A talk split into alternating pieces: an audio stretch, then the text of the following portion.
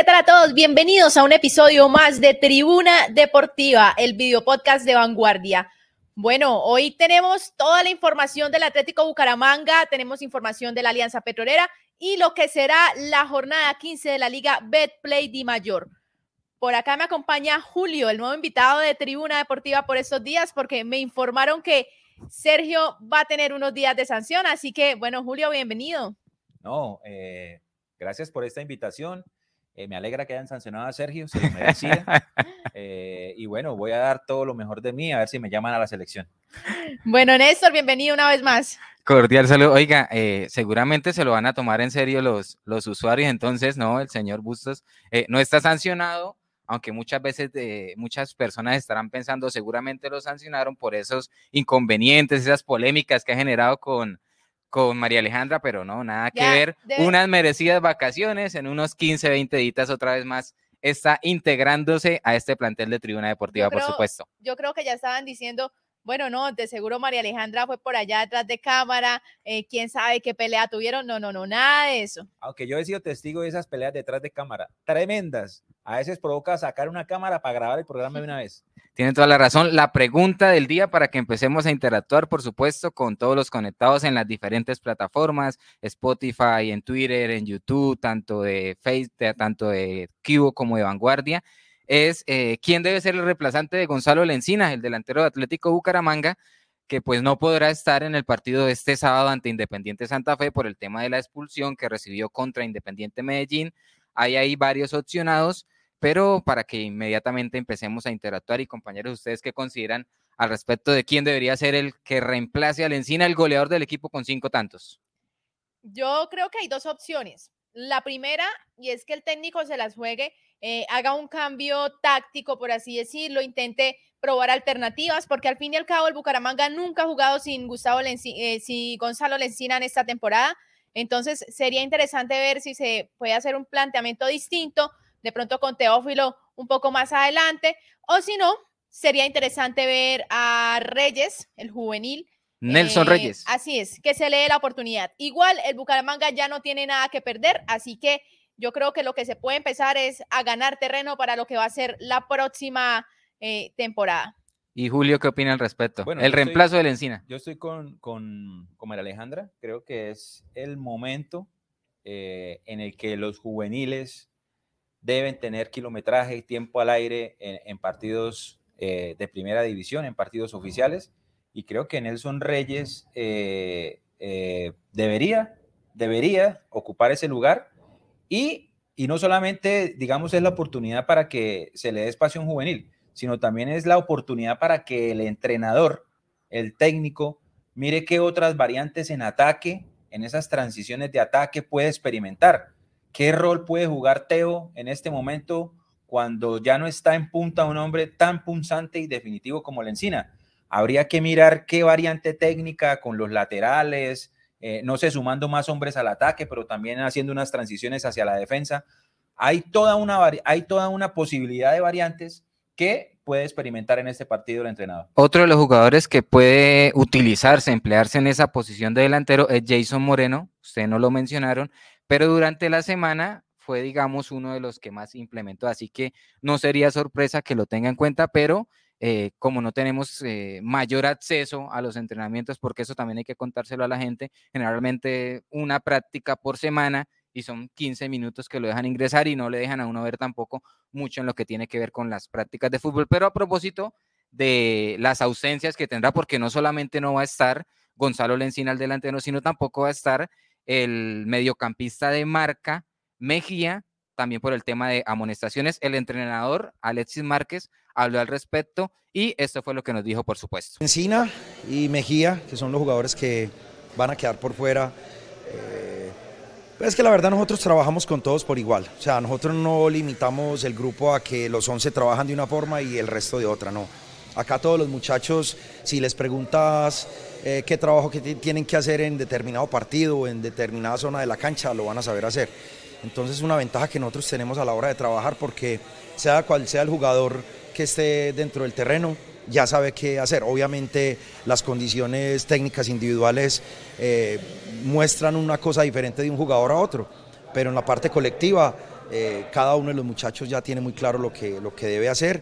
Eh, lo de Teo, pues solamente había sido como un rumor de, de, lo de la expulsión, pero no había llegado pues nada por escrito ni, ni nada confirmado.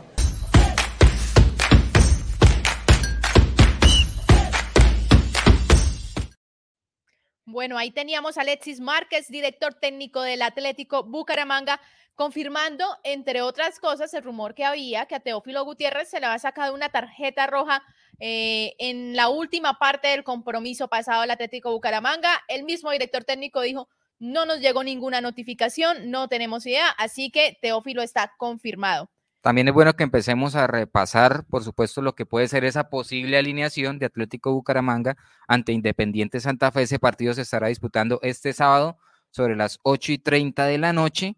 Tener en cuenta, por supuesto, también el tema de la altura.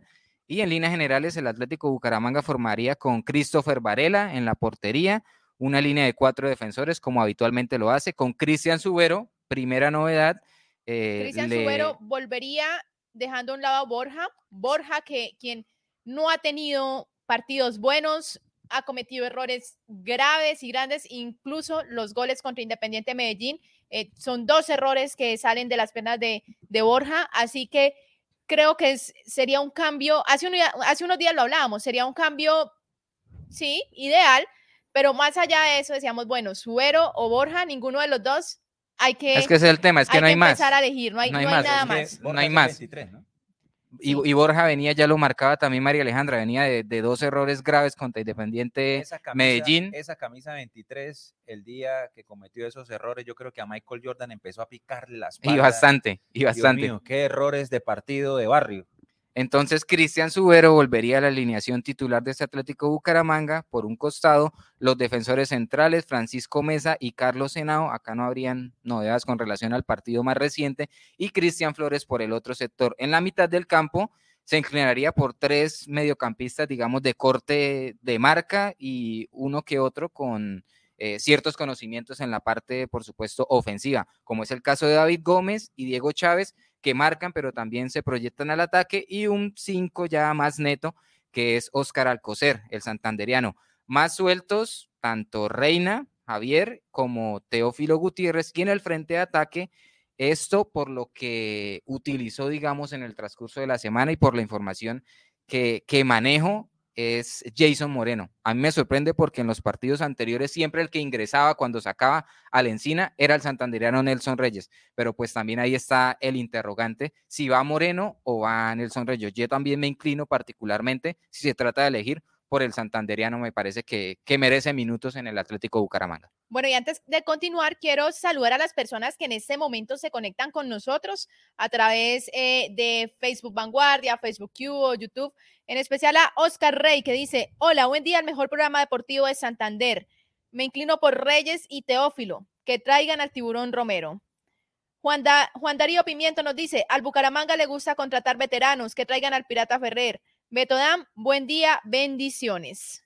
Atlético Bucaramanga en materia de, de, clasificación, ya aquí lo hemos dicho, matemáticamente la opción está en ganar los partidos que le faltan y esperar alguno que otro resultado, pero futbolísticamente también lo hemos dicho acá, está muy complejo el tema de avanzar entre los ocho primeros, pero el entrenador habló al respecto del 13, tema. ¿no? Fecha, fecha 15, 15, del fútbol profesional colombiano. El entrenador habló de lo que son las posibilidades y todavía ellos tienen opciones de entrar entre los ocho y esto fue lo que nos dijo. Sí, se nos ha reducido el tema de los puntos, eh, pero como siempre lo decimos, eh, si nos li limitamos a decir que ya no nos va a alcanzar, ya vamos, entramos con, con, un pie por debajo y siempre la idea de nosotros va a ser pensar arriba, pensar en, en lograr un objetivo que para muchos sabemos que va a ser imposible, pero en lo personal me ha tocado vivir esa experiencia donde nadie creía en un grupo de jugadores y que al final eh, se logra un objetivo. Entonces eh, los muchachos la tienen muy clara en ese sentido.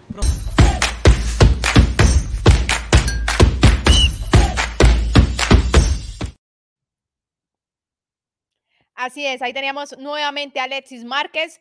Eh, hay que hablar, yo creo que siendo realistas, el Atlético Bucaramanga lleva 11 jornadas sin ganar. Nada no, más. No, nada, nada más. más y nada menos que 11, 11 de 15. Más de porque torneo. vamos a entrar a, a, la fecha número 15, entonces bueno, han disputado 14 partidos hasta el momento, es decir, 11 partidos sin, sin ganar. Entramos a la fecha 15. Es una situación compleja. Yo creo que, que bueno, pues si llega a clasificar el Bucaramanga, porque matemáticamente todavía tiene posibilidad, sería el milagro del año. Tendrían que ganar todos los partidos y prender todas las veritas para ver eh, qué santo ayuda que el Bucaramanga entre entre los ocho primeros. Precisamente con relación a eso, ahí estamos mirando también para quienes tienen la posibilidad de observarnos en las diferentes plataformas la tabla de posiciones en la que lidera Águilas Doradas con 28 puntos, prácticamente ya con un pie entre los ocho. Millonarios es segundo con 25. Dos Alianza, partidos menos, ¿no? dos partidos menos tiene Millonarios. Alianza Petrolera es tercero con 23, tiene un juego también aplazado. Boyacá Chico, también juego aplazado, tiene 22 puntos. América de Cali también suma 22.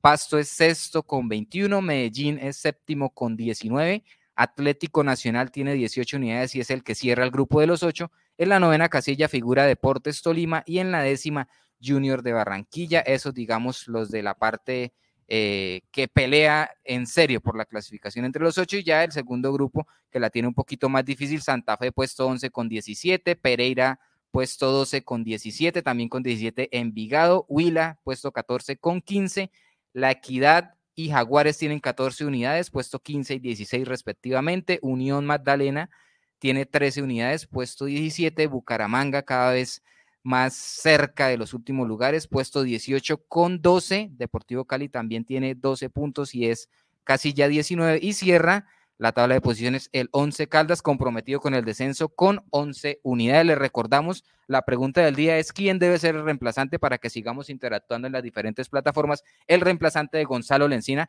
quien no podrá jugar contra Santa Fe. Ahora, mirando la tabla de posiciones, si Bucaramanga no gana y Once Caldas y Cali ganan, ¿sí? Estaríamos de Bucaramanga últimos, Colero. de Sí, señor.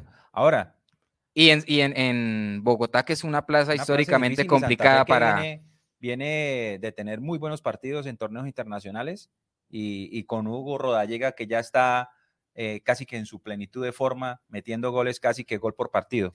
Ahora, hablando del Bucaramanga, eh, es triste, ¿sí? Es triste tener que estar eh, recordando eh, el, que lleva 10, pa- 11 partidos sin ganar, que está en el a un pasito del fondo de la tabla, pero si miramos el equipo que está tercero, ¿sí?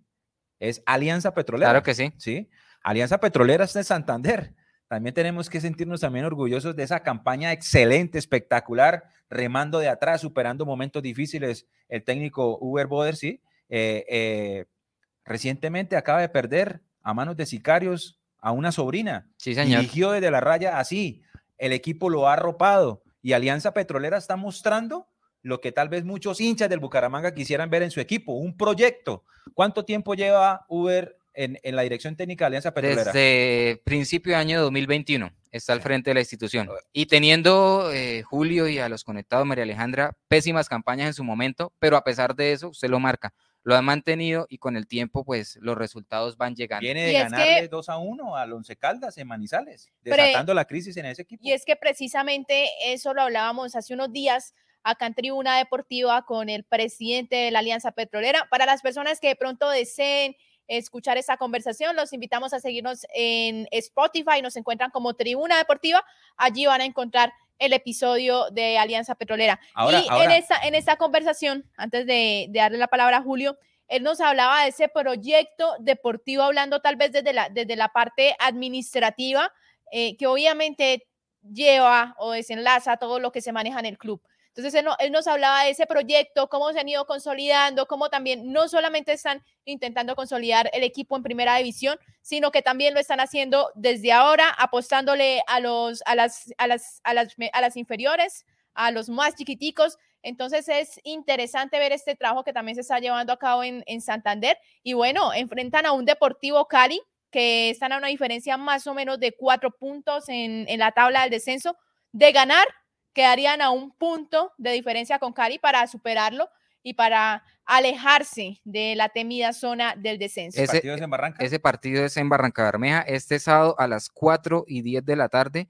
Opciones bastante grandes de Alianza Petrolera para confirmar su lugar entre los ocho y lo que marca María Alejandra. A 26. Sí, señor. Y lo que marca María Alejandra de acercarse también al Deportivo Cali en esa lucha por el descenso. Bueno, y, en oportunidades anteriores lo hemos hecho. Nosotros hemos ido a Barranca Bermeja a acompañar a la Alianza Petrolera en partidos eh, distintos con diferentes equipos. Yo creo que estamos también en deuda de nosotros de Tribuna Deportiva de irnos para Barranca. Tenemos que irnos para Barranca a hacer tal vez un programa ya en vivo, no sé, o acompañar uno de esos partidos pero hay que aplaudir de pie como lo han hecho en programas anteriores y en este, ese trabajo espectacular que ha hecho la Alianza Petrolera, trabajo del cual debería ¿sí? tomar nota y tomar apunte la dirigencia del equipo Atlético de Bucaramanga, con humildad, los tienen aquí cerca. Venga, ustedes, ¿qué es lo que han hecho? ¿Qué es lo que les ha funcionado? Cuando tienen una crisis, ¿qué es lo que hacen? Aquí hay una crisis y hacen lo fácil. Sacar a Raimundo y todo el mundo. Tome una patada. Dejan ir a Piripi Osma, que tiene la experiencia de las divisiones menores que trabajó en el fútbol ecuatoriano. Y usted mira lo que está pasando con el fútbol ecuatoriano en divisiones inferiores y trapean a Colombia en la sub-17. Claro que en torneos internacionales están figurando, en todos los torneos internacionales están figurando. Fueron al Mundial, nosotros no fuimos. O sea, había un hombre de experiencia que podía sentar unas bases que nunca se han sentado en el Atlético Bucaramanga y sencillamente le dieron una patada por las nalgas y váyase. Sí, señor. Bueno, vamos a una pequeña pausa y ya volvemos con toda la información del fútbol profesional colombiano.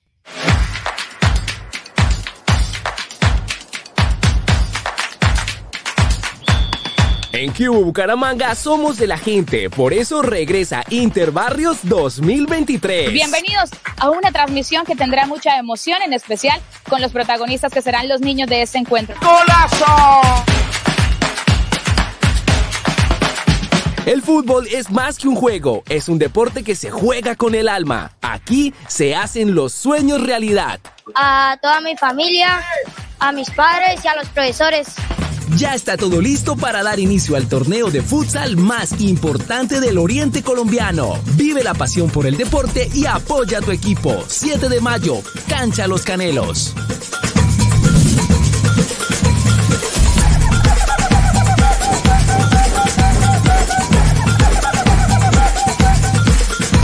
Desde que nacemos comenzamos a soñar.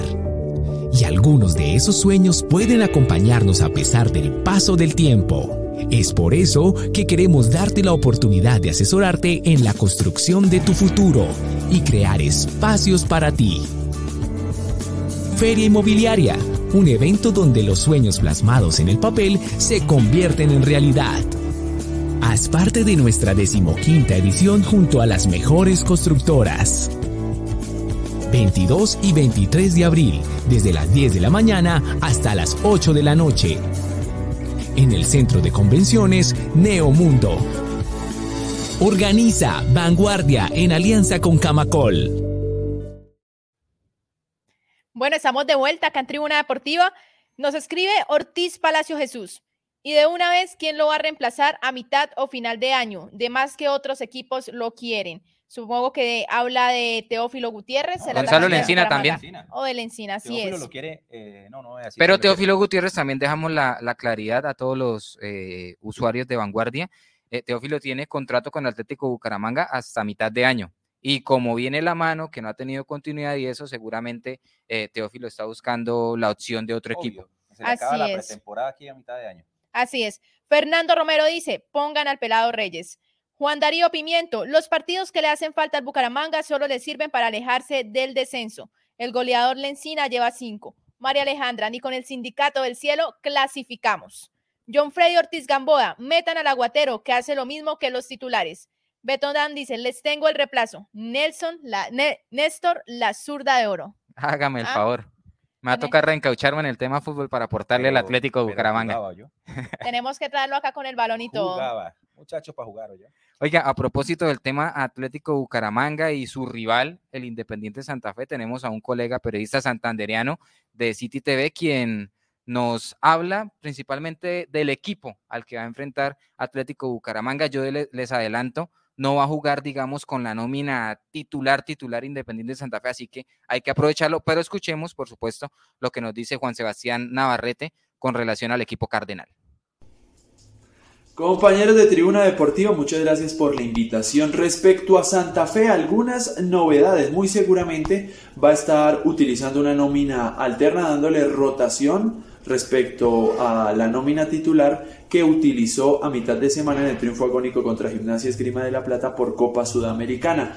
Harold Rivera en las últimas jornadas le ha gustado hacer ese tipo de cambios pero pues no le ha dado el resultado esperado porque perdió frente a Alianza Petrolera y salvó un punto también después de ir 2-0 perdiendo contra Pereira. Inicia perdiendo muy rápido los partidos y luego le cuesta recuperarse. También inició perdiendo con Gimnasia y pues logró darlo vuelta. Ha sido un equipo en estas últimas jornadas muy inconstante este Santa Fe. No se le ve una idea de juego claro y atrás en la defensa ha tenido que eh, hacer malabares para conformar su defensa. Porque, por ejemplo, Marlon Torres ya está lesionado desde hace varias semanas, Julián Millán también está lesionado y José Aja hasta ahora está regresando de una lesión también. Así que le ha tocado echar mano de dos canteranos, Kevin Mantilla, lo conocen ustedes, capitán de la selección Colombia Sub-20, y David Ramírez Pichotti, otro jugador muy interesante. Seguramente ellos dos serán titulares, salvo que Rivera quiera darle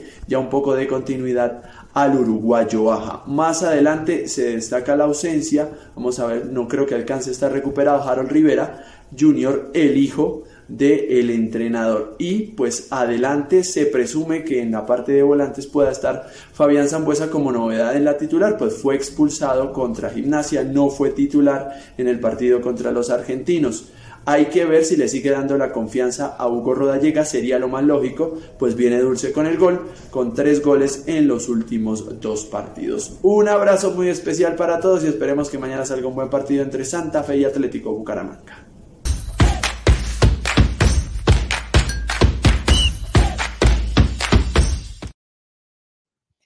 Ahí teníamos a Juan Sebastián Navarrete, periodista de City TV, así es, de City TV, quien muy amablemente nos envió su opinión frente al partido y nos empezó a contar o a adelantar algunos detalles que tendrá el cuadro bogotano frente al Atlético Bucaramanga.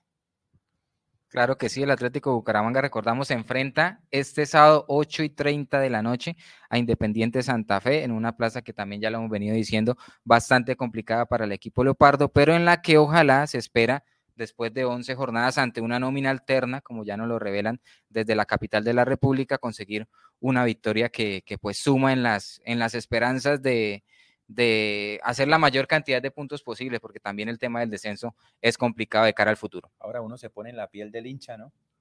Del hincha del equipo Atlético Bucaramanga, esos que compran la boleta, que tienen la camiseta, que van siempre a occidental o a oriental. Y es triste ese panorama, ¿no? a ver si de pronto ganamos o, otra derrota, otra humillación más.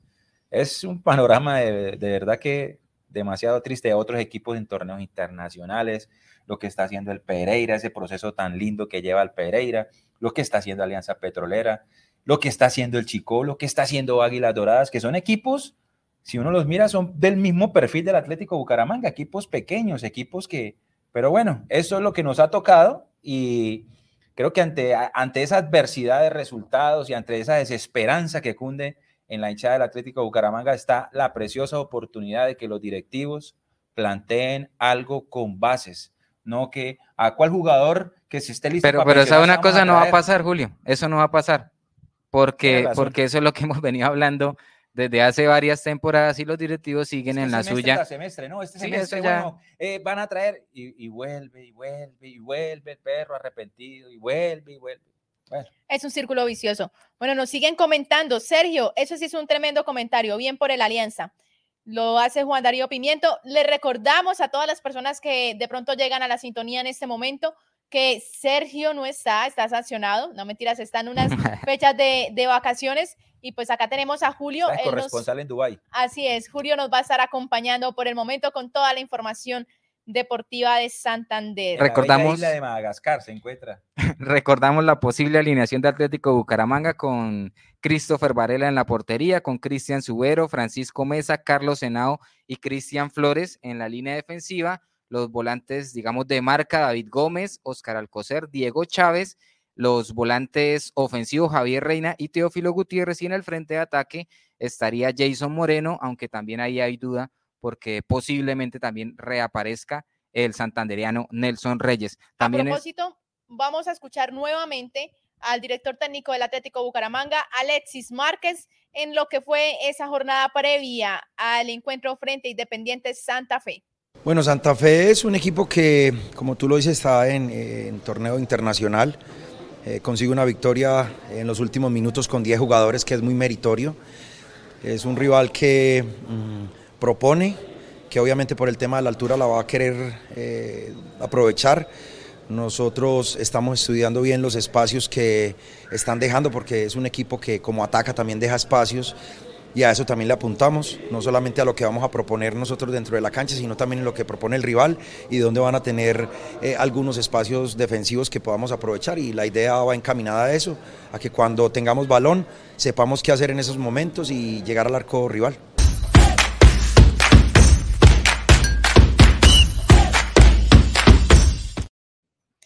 Ahí teníamos nuevamente a Alexis Márquez. Vamos a ver y a escuchar para las personas que de pronto están en Spotify cómo se jugará esta nueva fecha del fútbol profesional colombiano. Que inicia este viernes con el partido entre Deportivo Pasto y Águilas Doradas sobre las 7 y 40 de la noche. Ya el sábado se presentarán cuatro encuentros a las 2 de la tarde. La Equidad se verá las caras con Atlético Huila, partidazo diría Sergio Bustos.